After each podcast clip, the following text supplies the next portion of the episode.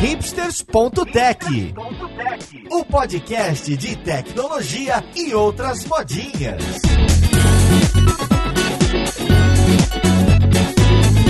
Olá, caríssimo ouvinte, seja muito bem-vindo a mais um episódio do seu podcast favorito. Meu nome é Paulo Silveira, esse aqui é o hipsters.tech e hoje a gente vai falar de um assunto que é fundamental para toda empresa, não só empresa de tecnologia. Não importa o segmento que você está posicionado, você precisa estar tá próximo da comunidade de devs do Brasil ou do mundo. Você precisa provavelmente contratar, você precisa provavelmente catequizar para usar suas ferramentas, ou você precisa usar para mostrar que o seu produto é bom. Então hoje a gente vai falar de dev Experience, hoje a gente vai falar de Dev Relations, a gente vai falar do Dev Hell, da Dev Hell, desse monte de termo que aparece. Vamos tentar entender como que funciona em cada empresa. Vamos lá, podcast, ver com quem que a gente vai conversar.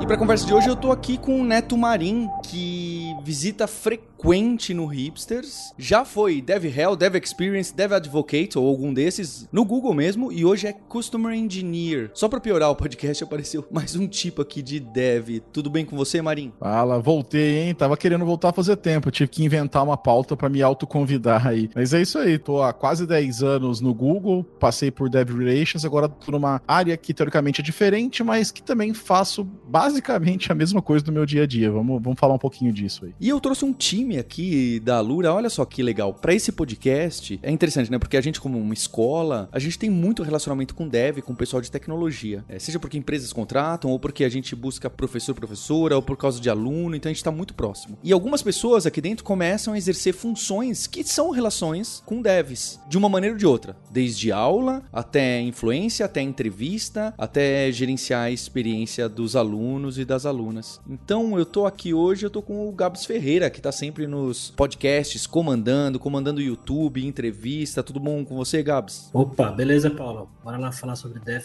Hell, esse termo que muita empresa tá ouvindo falar, se interessa, sente que precisa, mas não tem muita ideia do que fazer. E junto com ele tá a Rafaela Ballerini, que é instrutora e desenvolvedora front-end e que tem um canal muito forte no YouTube e trouxe muita gente para a área. Tudo bom, Rafa? Olá, Paulo, tudo bem? Oi, pessoal. E também tô com o Diogo Pires, que é gerente de experiência do aluno aqui na Lura. Fala, Diogo. Fala, Paulo, tudo bem? Prazer estar aqui de novo. É, lembrando que aqui acho que dessa turma eu sou mais réu do que deve, então vamos aprender mais sobre esse tema. Eu sempre fico curioso, né, quando a gente tá no podcast, é, ou falando as palavras às vezes em inglês, e aí as pessoas ficam tentando imaginar, né? E aí você fala dev hell, parece que é o um inferno dos desenvolvedores, né? Eu ia falar isso agora, você não sabe se é hell, se é um trocadilho, né, ou se é de relacionamento relacionamento. Nesse caso, estamos falando de relacionamento, que não deixa de ser também, né? E eu queria começar então por aí. É, o que, que vocês consideram com um relacionamento com dev? Então, acho que o caso da Lura é, é muito específico, porque somos escolas, instituições, ensino e etc.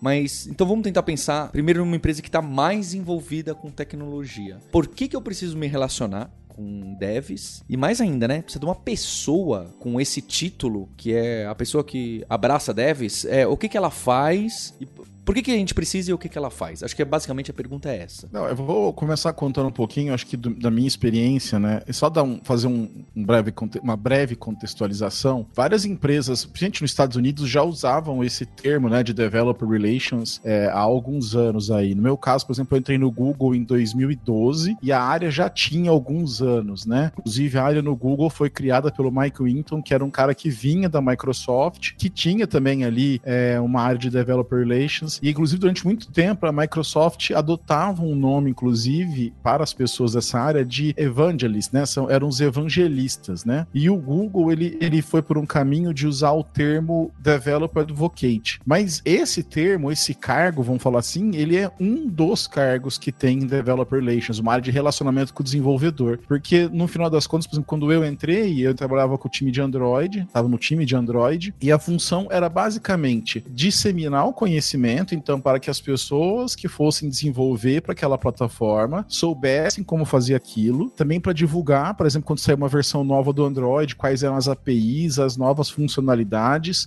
mas ao mesmo tempo também para levar boas práticas ao mercado. E também um papel muito importante de developer relations, desse relacionamento, que muitas vezes ah, as pessoas acham que é só palestra, ir para evento, mas um dos papéis principais que eu vejo é essa pessoa ser a voz da comunidade, a voz dos externos, vamos falar assim, dentro da empresa, né? Então é, por exemplo, ter um feedback sobre uma funcionalidade, feedback sobre uma nova versão, ou até sobre algum problema, internalizar isso, sabe? A gente às vezes é inclusive visto como chato, muito deles dentro da empresa, porque a gente tá brigando por funcionalidades que a gente sabe que para a comunidade é muito boa. E também a gente costuma ser o, o famoso paciente zero, né? Então quando vai sair alguma funcionalidade, alguma coisa, dentro do Google a gente testa isso, valida com o time de engenharia é, e faz esse tipo de coisa para ter esse relacionamento. Vamos falar assim, de grosso modo, seria uma forma da empresa se aproximar da comunidade para convencer e para disseminar o conhecimento sobre aquelas plataformas, mas também para estreitar esse relacionamento e ter um feedback, ter um retorno sobre o produto e é isso, inclusive, ajudar na construção de melhores produtos, tá? Isso é dando uma visão geral, assim, tá? Acho que uma coisa que é legal falar também, né, é que assim, apesar de a gente estar tá falando aqui como se fosse alguma coisa super nova, né? É, não é tão nova assim. Eu estava lendo uma, uma, pesquisa de uma consultoria que chama Hop, que a especialidade deles é DevHelp, e eles fizeram uma pesquisa sobre, eles chamam de The State of uh, Developer Relations em 2020 eles fizeram. Vamos deixar o link aí na, na descrição. E tem empresa, né? Que, de pessoas que responderam essa pesquisa lá, que já tem programas específicos para Developer Relations que tem mais de 20 anos. Então, não é uma coisa nova. Dá para quebrar em basicamente dois tipos, né? Programas que são Developer First, que tem produtos Developer First. Então, por exemplo, o Twilio, né, que é uma empresa que tem um monte de software de comunicação, API, um monte de coisa para desenvolvedores. Então, quem tiver lá dentro, muito provavelmente vai estar focado em falar dos produtos, escrever código, em né, estar ali na frente do dia a dia fazendo live e, e demonstrando do código mesmo para essas pessoas quererem usar o software e tem o que é o developer, qual é o termo que eles usam? Developer Plus, que o negócio da empresa é B2B ou B2C, mas dessa área de DevRel impacta direto ou indiretamente no produto em vários pontos do funil, né? Tanto de awareness, de vendas, para pegar feedback, nem você comentou, né? Para ser a voz da comunidade dentro da empresa, para educar e dar suporte, para gerar engajamento e até para contribuição de código para muitos que têm projetos open source. Tentando responder né, a importância das empresas também olharem para isso, além desse feedback sobre o produto, eu acho que a gente está vivendo um momento que a dinâmica do mercado de tecnologia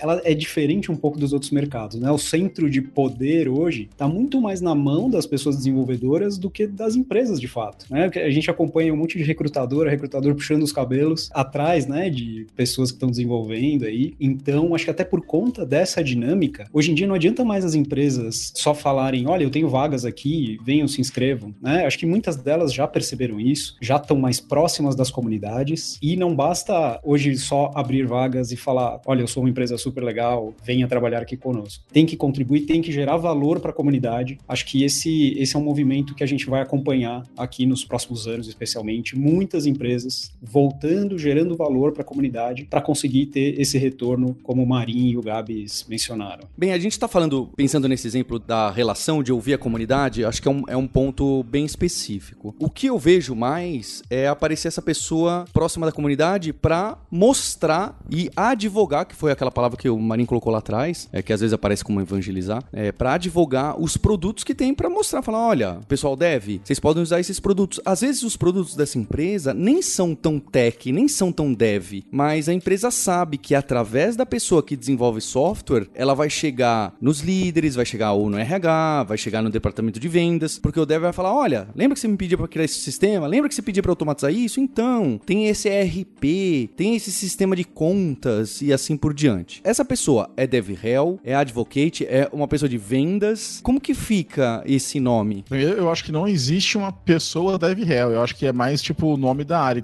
sabe? Não é que não existe a pessoa marketing, a pessoa vendas, né? Você tem é. o vendedor, aí você tem o, a pessoa que é auxiliar de vendas, a pessoa que faz alguma coisa assim. Então, por exemplo, dentro de Developer Relations, no caso caso do Google, tá? Que é uma empresa maior. Então, de repente, outras empresas menores, você pode ter uma fusão desses papéis. Mas então você tem lá o Developer Advocate, tá? Que seria a pessoa que vai advogar. Então, ela vai fazer isso. Então, ela vai nos eventos. E esse é um fator muito importante, às vezes, no começo, que é criar o tal do. É, o termo em português acho que não fica tão bom quanto o termo em inglês. Mania de quem trabalha, selo babaca, né? De quem trabalha em empresa grande, que só fala inglês, mas é awareness, né? Que seria, sei lá, as pessoas saberem que existe o produto. Então acontece isso. Então, imagina o Twilio, quando começou, vamos pegar o exemplo que o Gabs usou aí, ele não era uma empresa, talvez, muito conhecida das pessoas que integravam software. Então, eles tiveram que ir em eventos, né? Tem agora no Brasil, tem até o, o Luiz Leão, que é um dos advocates deles, né? Então, sim, aí você tem esse papel de convencer as pessoas e mostrar aquilo funcionando. Por outro lado, você também tem as pessoas que vão organizar eventos, que vão organizar as comunidades, identificar os eventos para os advocates irem.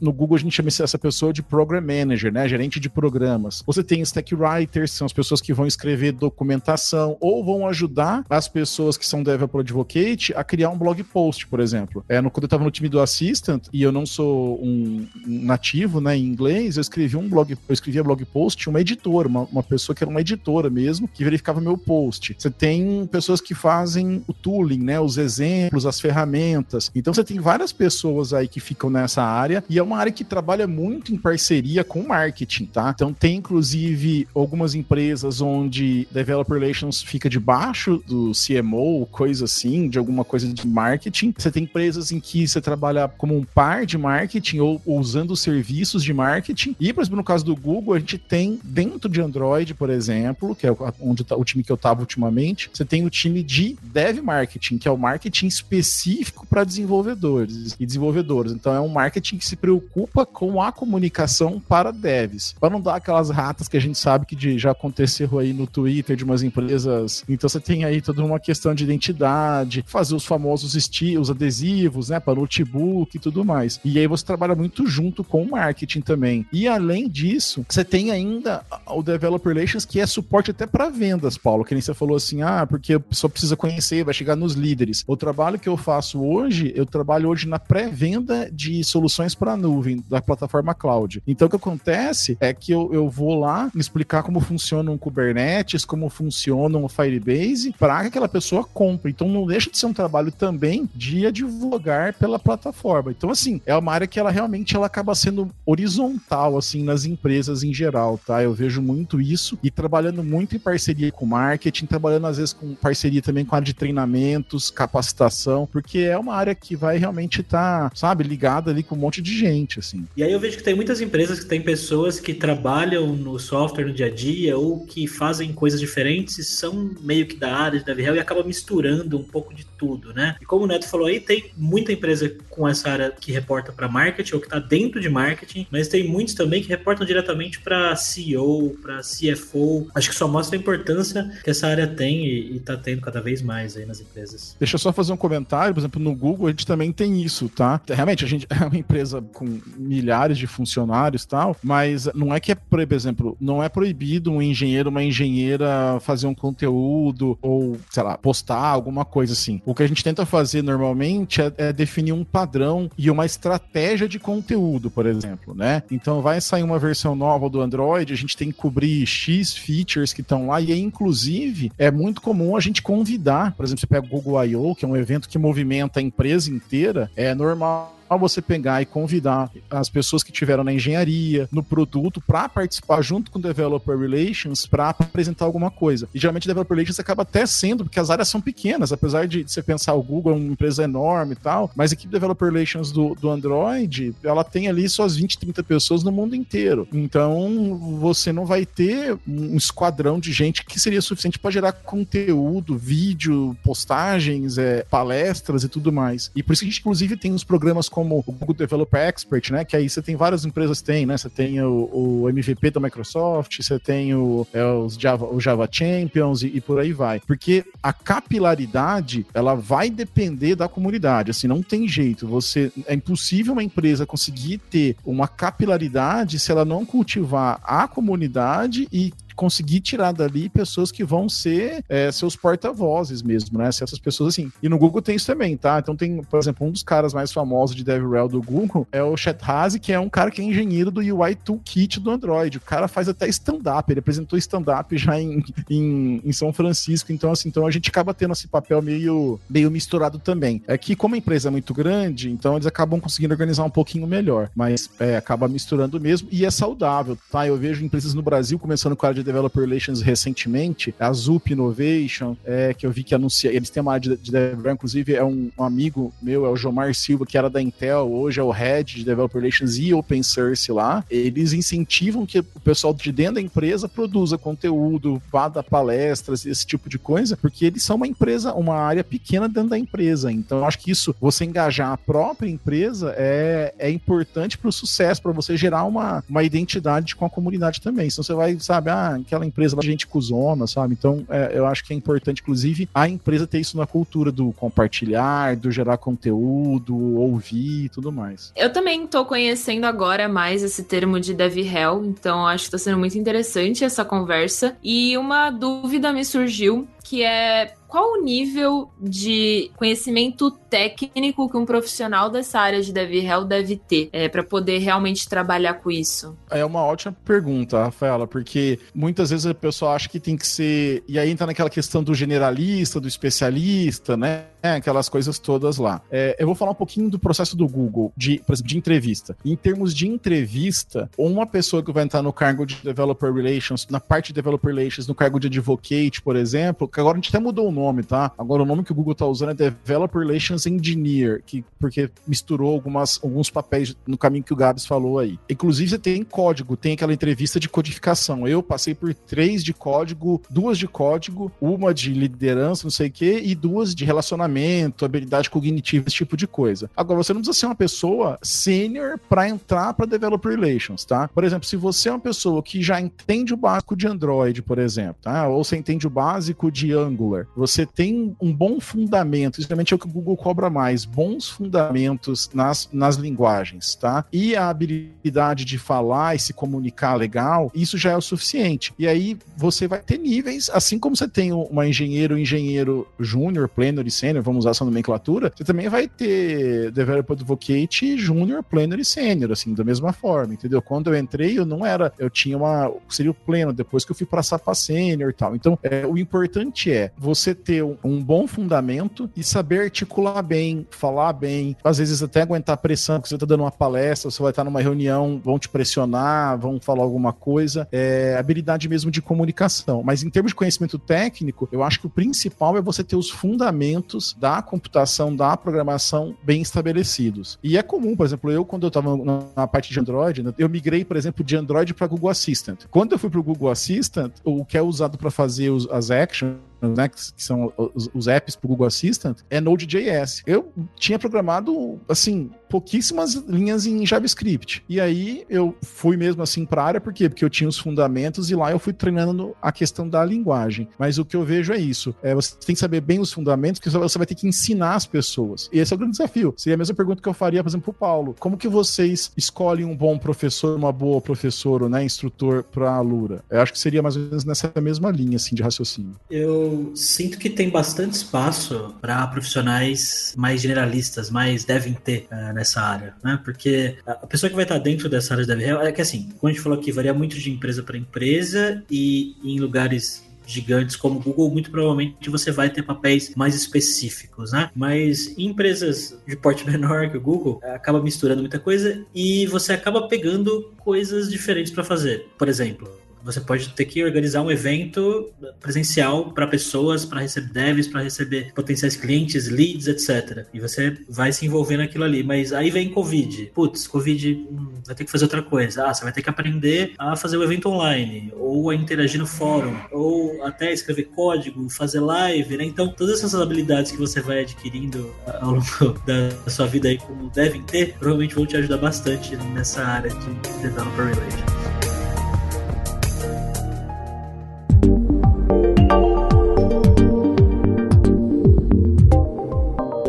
Empresa que também não tem o espaço, né, a capacidade e, e nenhuma equipe grande de tecnologia para começar a fazer esses relacionamentos. Né? E eu vejo muita gente trabalhando com influenciador, influenciador, a gente trabalha também. Eu, eu acho curioso porque recentemente é, tem uma startup que eu investi, a Fluke, de, que é uma operadora, não é bem isso, mas é uma, uma operadora de telefonia. E sem querer eu descobri que eles patrocinaram o canal da Rafa também, não é? é até falei isso pra Rafa. E... Sim, sim, sim. E esse é aquele caso que alguém chega numa pessoa que está na comunidade de dev porque sabe que o produto encaixa bem. O produto nem é de tecnologia, mas sabe que jovem, que gosta de tecnologia e que vê o canal da Rafa, é um potencial cliente para falar, poxa, eu quero usar uma operadora nova e etc. Acho que, aliás, acho que esse foi um excelente jabá para eles, né? Vou deixar o link da Fluke aí. Mas também tem, aposto que tem pro Gabs também, pra Rafa, pro Mário Souto, para algumas pessoas aqui da Lura ou de fora, aparecem empresas de tecnologia que falam: Olha, Rafa, tem como você aqui usar o meu cloud, né? Seja do Google, seja outro, e você falar do cloud para falar o que, que você acha e conversar com o seu público e fazer uma campanha? Isso também é DevHell, isso faz parte, porque tá bem próximo de marketing venda, certo? Tá bem próximo. Ao mesmo tempo, é através de um canal super qualificado e específico. E aí, entra? Tá dentro desse departamento? E eu queria também deixar a pergunta para Rafa, pro Gabs, o que, que já chegou de coisas diferentes assim para influenciar devs, sabe? E aí dá pra gente também enxergar. Aí entra uma discussão até talvez um pouco filosófica.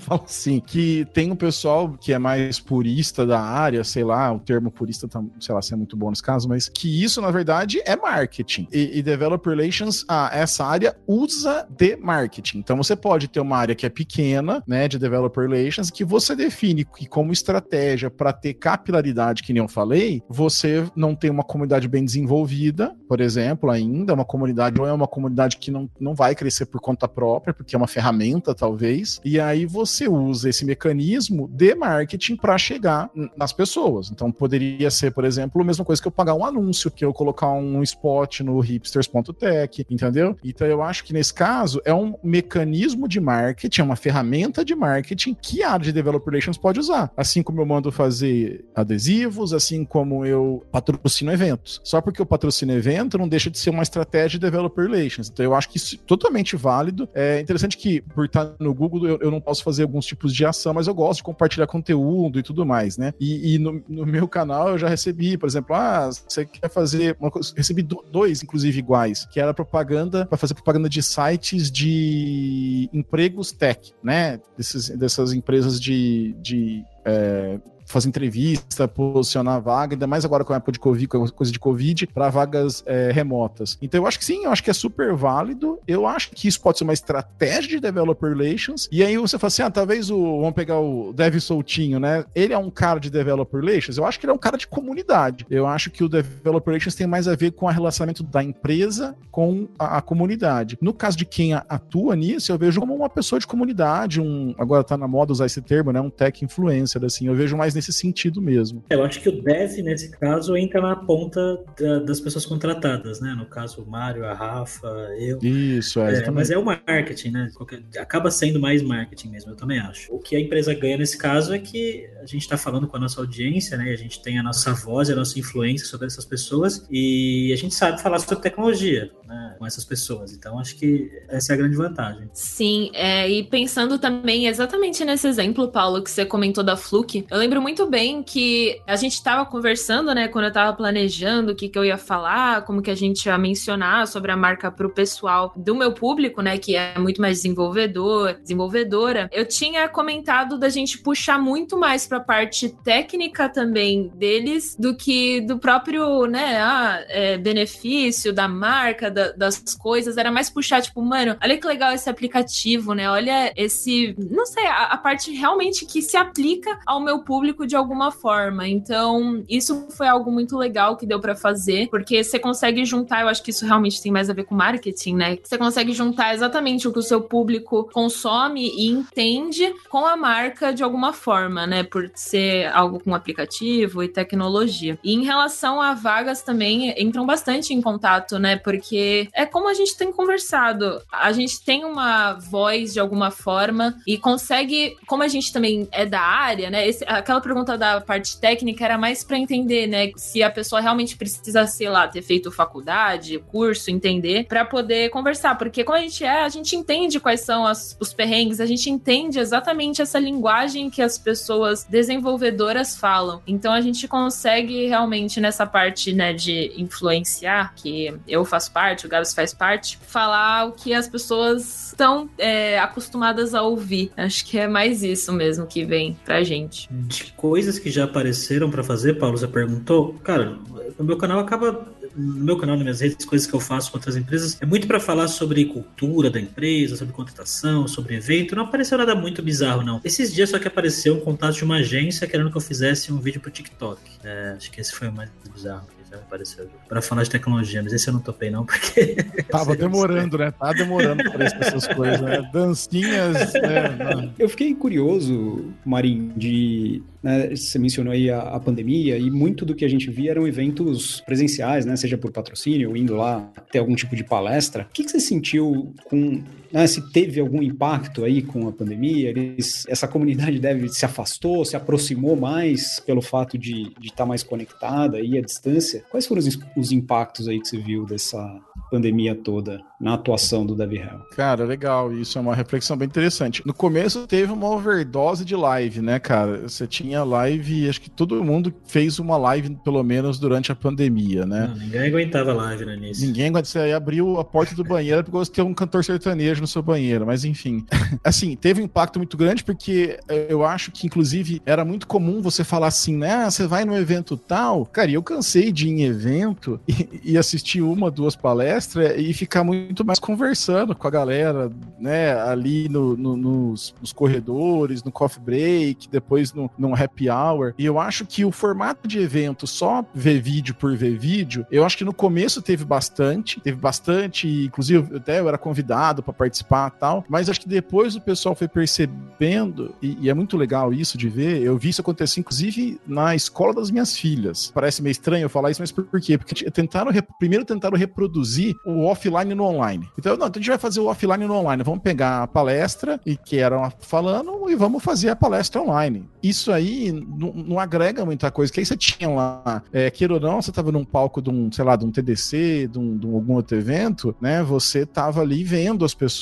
Então você tinha um feedback visual tal. Então só você mudar para online não é isso. O que eu percebo agora, é essa área teve que se reinventar um pouco nisso e ter as comunidades, todo mundo, que é o quê? Que é para você gerar essa proximidade, né? Que é para você, por exemplo, ter uma forma de ter um feedback visual, ou você ter esses momentos de conversa. Então, por exemplo, você teve gente tentando fazer tipo Second Life para evento. O Google mesmo criou um ambiente lá para o Google I.O. Então, assim, você tem agora o Facebook recentemente anunciou o, o metaverso deles, né? Até para você fazer reunião. Enfim, então eu acho que teve um impacto, mas eu acho que quando as coisas começarem a voltar a um certo normal, vamos dizer assim, cara, eu acho que as pessoas estão desesperadas para ir para eventos presenciais, entendeu? Eu acho que vão ter algumas, algumas restrições, vão ter alguns cuidados a mais, né? Talvez cada um carregando seu Alkin 70, cada um fazendo algumas coisas, mudando algum tipo de protocolo. Já ficou a marca que em termos de não basta só fazer o evento por vídeo, por áudio, você tem que gerar uma interação. Então isso acho que foi uma mudança, um impacto na área. E o outro que também quando voltarem os eventos presenciais, as pessoas estão muito querendo ir. Mas, é, sem me estender muito, eu vejo que isso tem um impacto positivo seguinte: ninguém mais pode pensar num evento só presencial, eu acho. Vai ser impossível, porque eu, eu não sei nem como vai ser o futuro do próprio Google I.O. ou do Devox na Bélgica, porque agora eles viram que tem pessoas que antes não podiam participar, que puderam interagir, e agora? Como que você vai fazer, sabe? E também vi um aumento muito, Diogo, de streamers, né? Do pessoal fazendo coisas de forma mais interativa e não só palestra. Então, também interagindo com as pessoas e tudo mais, assim, vejo também nesse sentido. Tem um amigo meu que se matriculou num curso do Senai de administração de bares, que ele falou que ano que vem ele vai abrir um bar, porque quando as coisas estiverem melhores, tem gente que vai querer sair. Demanda, coisas... demanda reprimida, é, por aí. e qual é a importância das diferentes comunidades, grupos de usuário e a, até dos eventos, tá certo? As pessoas que estão por trás dessas organizações, né? Tem um monte de. Tem inclusive sociedades, né? Tem ONGs que são fãs de uma tecnologia. Acho que hoje em dia é, é menos comum. É, hoje em dia tá mais envolvidas nas causas sociais do que em uma tecnologia específica. Qual que é a importância de estar próximo disso? Como que se colabora com essas comunidades para que eu possa ter uma relação com devs melhor? O Paulo, épocas do de Guji e Soul Java, né?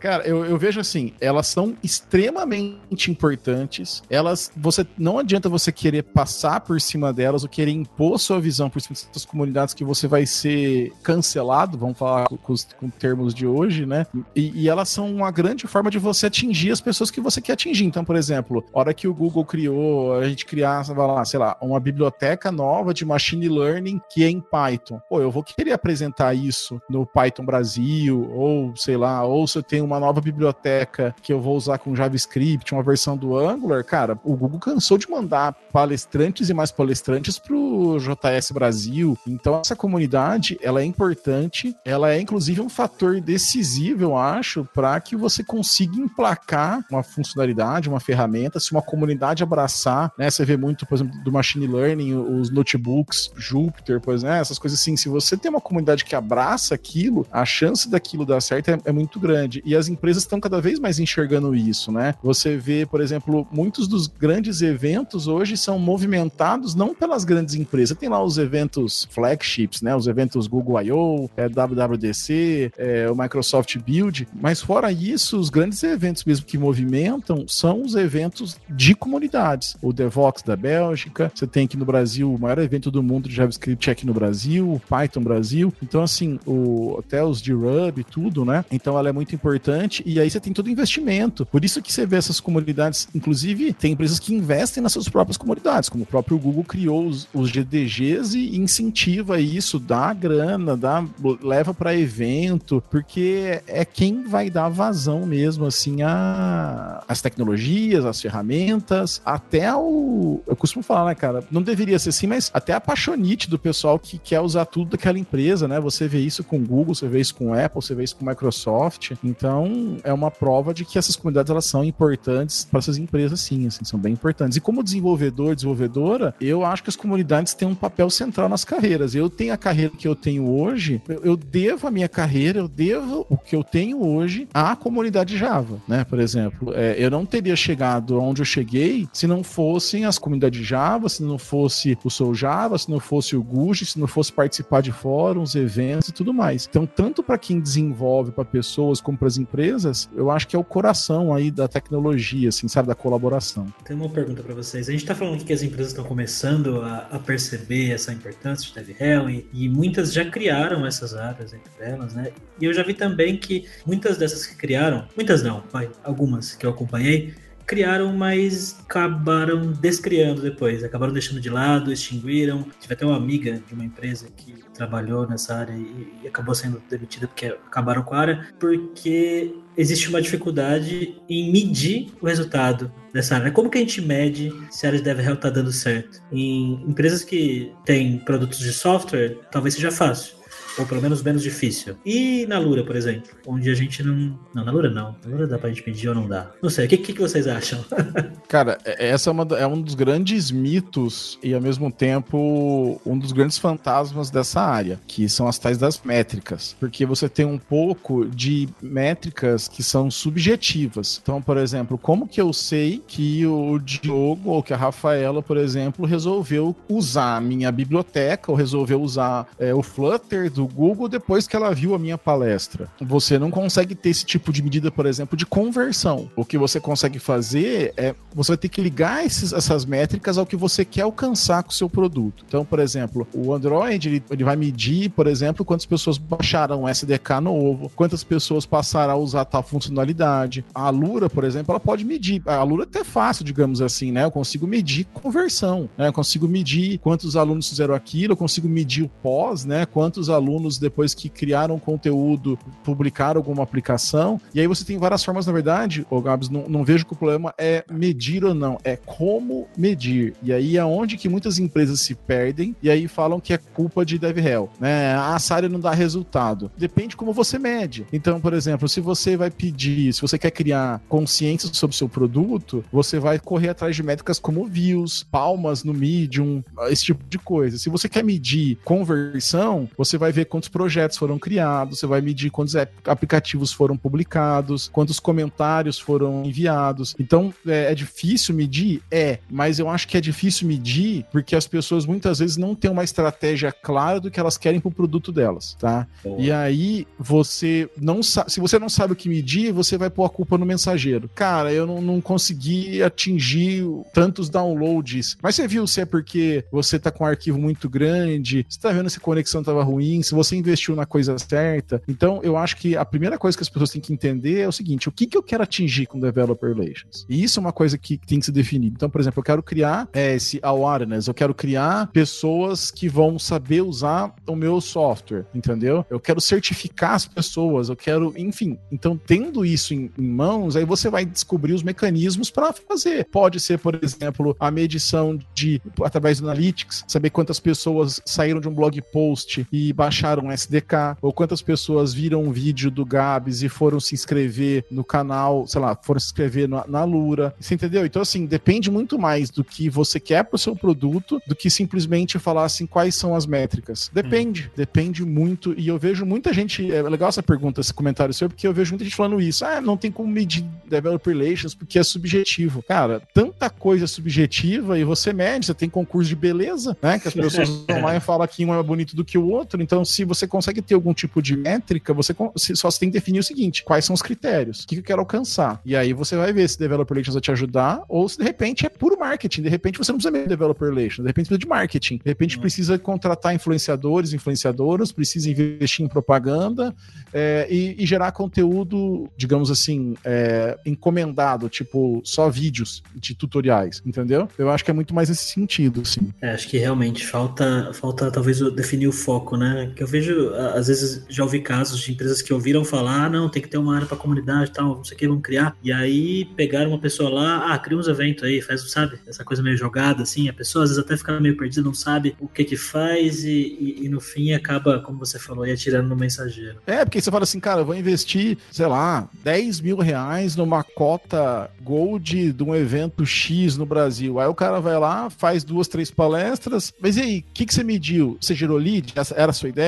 A sua ideia era só criar marketing, é, mídia espontânea, é, atrair investidor? O que, que, que você quer com, aquele, com isso daí? De repente, Developer Relations pode ser uma forma de você gerar uma mídia espontânea, por exemplo, para atrair investidor. Ou pode ser é, uma forma de você converter, é, gerar, só, simplesmente gerar lead, né? Você ensina a pessoa a usar, é, e aí você gera lead para depois deixar o time de venda trabalhar em cima. Então, por isso que eu falei, é melhor definir a estratégia, definir o que você quer fazer. Cara, isso não é uma coisa fácil, tá? A gente tinha, no caso do Google Assistant, por exemplo, que eu entrei para ser, eu era o, o, advocate mais sênior, que entrei para organizar o time lá, a gente gastou uns dois, três dias, cara, que ele, ele tinha até um termo em inglês que eu não conhecia isso, que era, era reuniões de soul seeker, né? O procuro em busca da alma, né? Que ela define isso. Que tipo de evento que a gente vai? A gente vai para evento, tem necessidade da gente em evento? É porque, cara, quem para evento custa caro, custa é hotel, é passagem, é comida do funcionário, é mesmo para fazer de casa, vai ter que ter uma câmera boa, um microfone legal. Quantos já não gastaram de microfone aí de câmera para gravar coisa em casa? Paulo tem um estúdio da Globo quase na casa dele. Imagina quanto que, entendeu? Então tudo isso você vai ter que pôr na métrica. Você não viu a Rafa? Ah, eu já vi.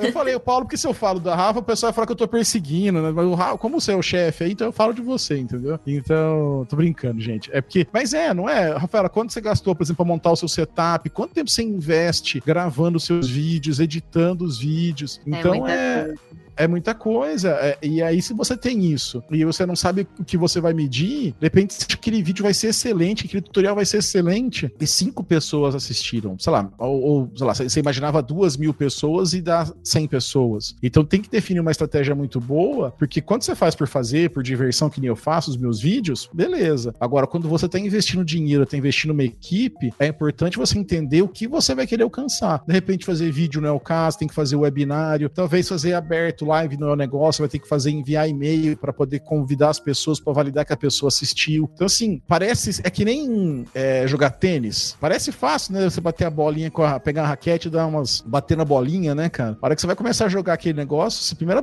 pancada que você dá, a bolinha vai lá na, na casa do chapéu. E é isso que o Gabs falou. O cara acha, é isso, eu vou mandar para evento, eu vou gerar vídeo. E aí, quando cria a área, o vídeo, ao invés de dar 2 mil, dá 50. A gente sabe que no começo o vídeo, o canal demora para crescer, tudo. Se você não pôr dinheiro, aí fecha a área, manda embora, fala que essa área não faz sentido, que as pessoas não querem, só querem coisa pronta, só tem programador de framework. Então você acaba tirando o mensageiro. Né?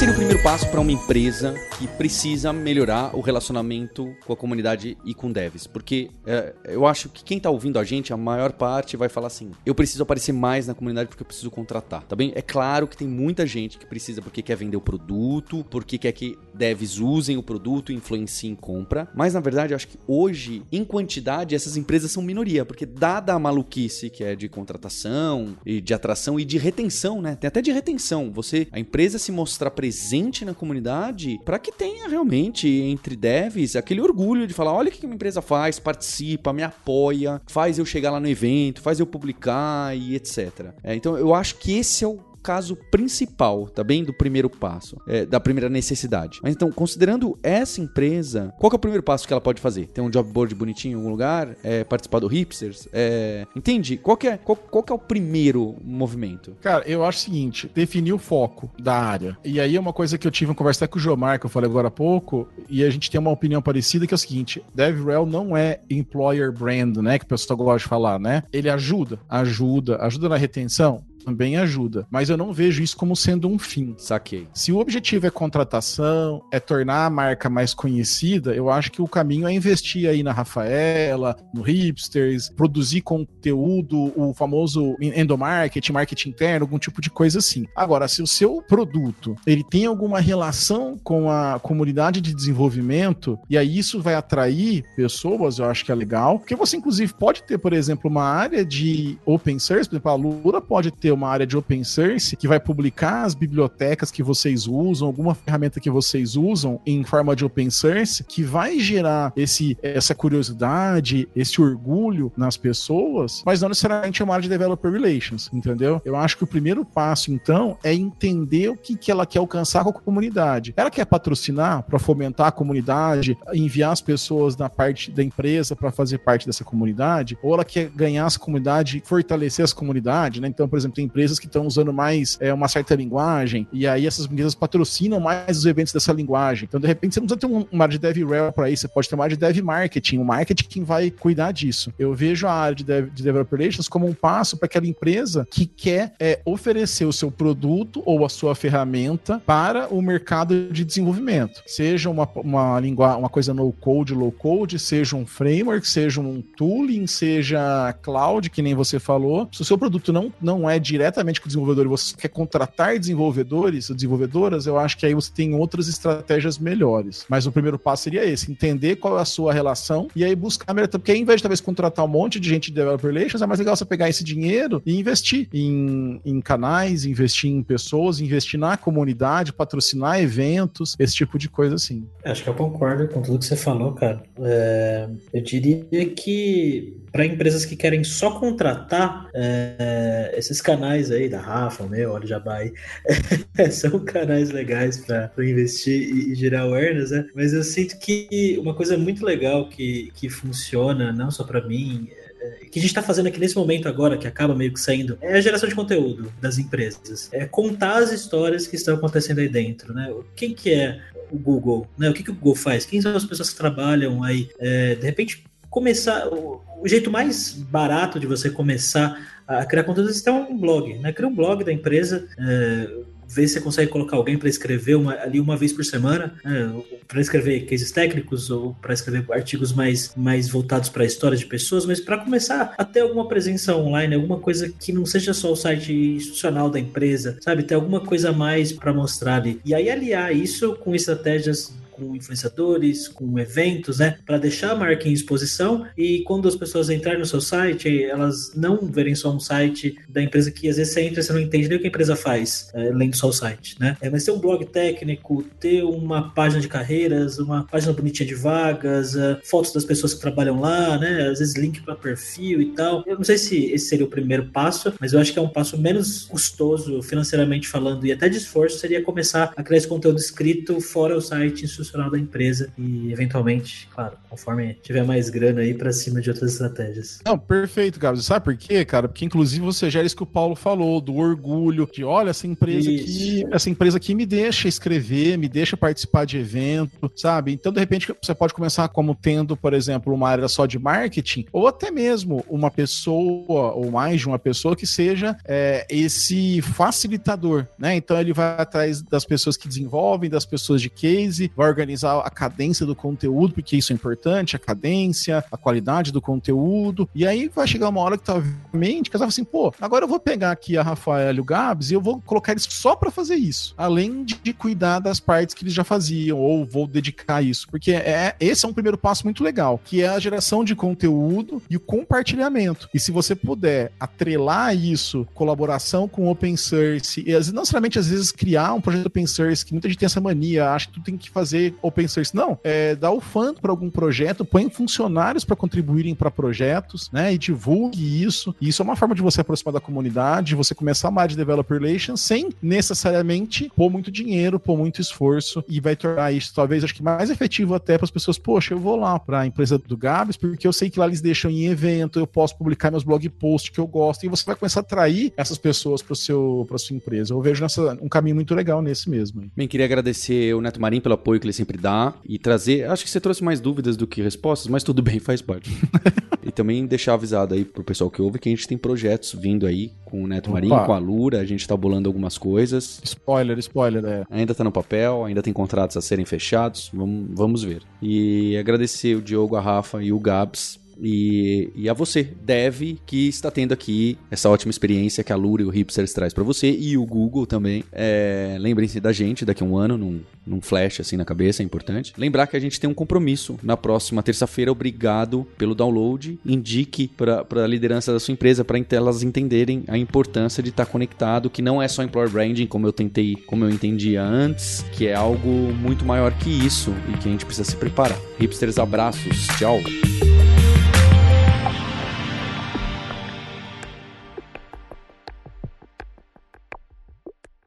E se você quer se aprofundar nesse universo de nerds, hipsters e devs, pessoas com paixão por tecnologia, o Alura Verso, não se esqueça de se inscrever na melhor newsletter de tecnologia, mercado de trabalho e aprendizagem que tem, que é alura.com.br/imersão. Totalmente gratuito. Eu escrevo uma vez por semana uma mensagem tirando todos os ensinamentos que eu tive no nosso universo de podcasts, de YouTube, de conteúdo, artigos e comunidade científica. Então, eu estou esperando você nessa newsletter. Inscreva-se hoje. E eu aproveito para pedir para você indicar esse episódio para algum amigo, alguma amiga que você sabe que vai fazer diferença, vai inspirar, vai trazer uma investigação sobre o assunto. Você ouviu o hipsters.tech, produção e oferecimento alura.com.br, cursos online de tecnologia e Kaelon, ensino e inovação. Edição Radiofobia, podcast e multimídia.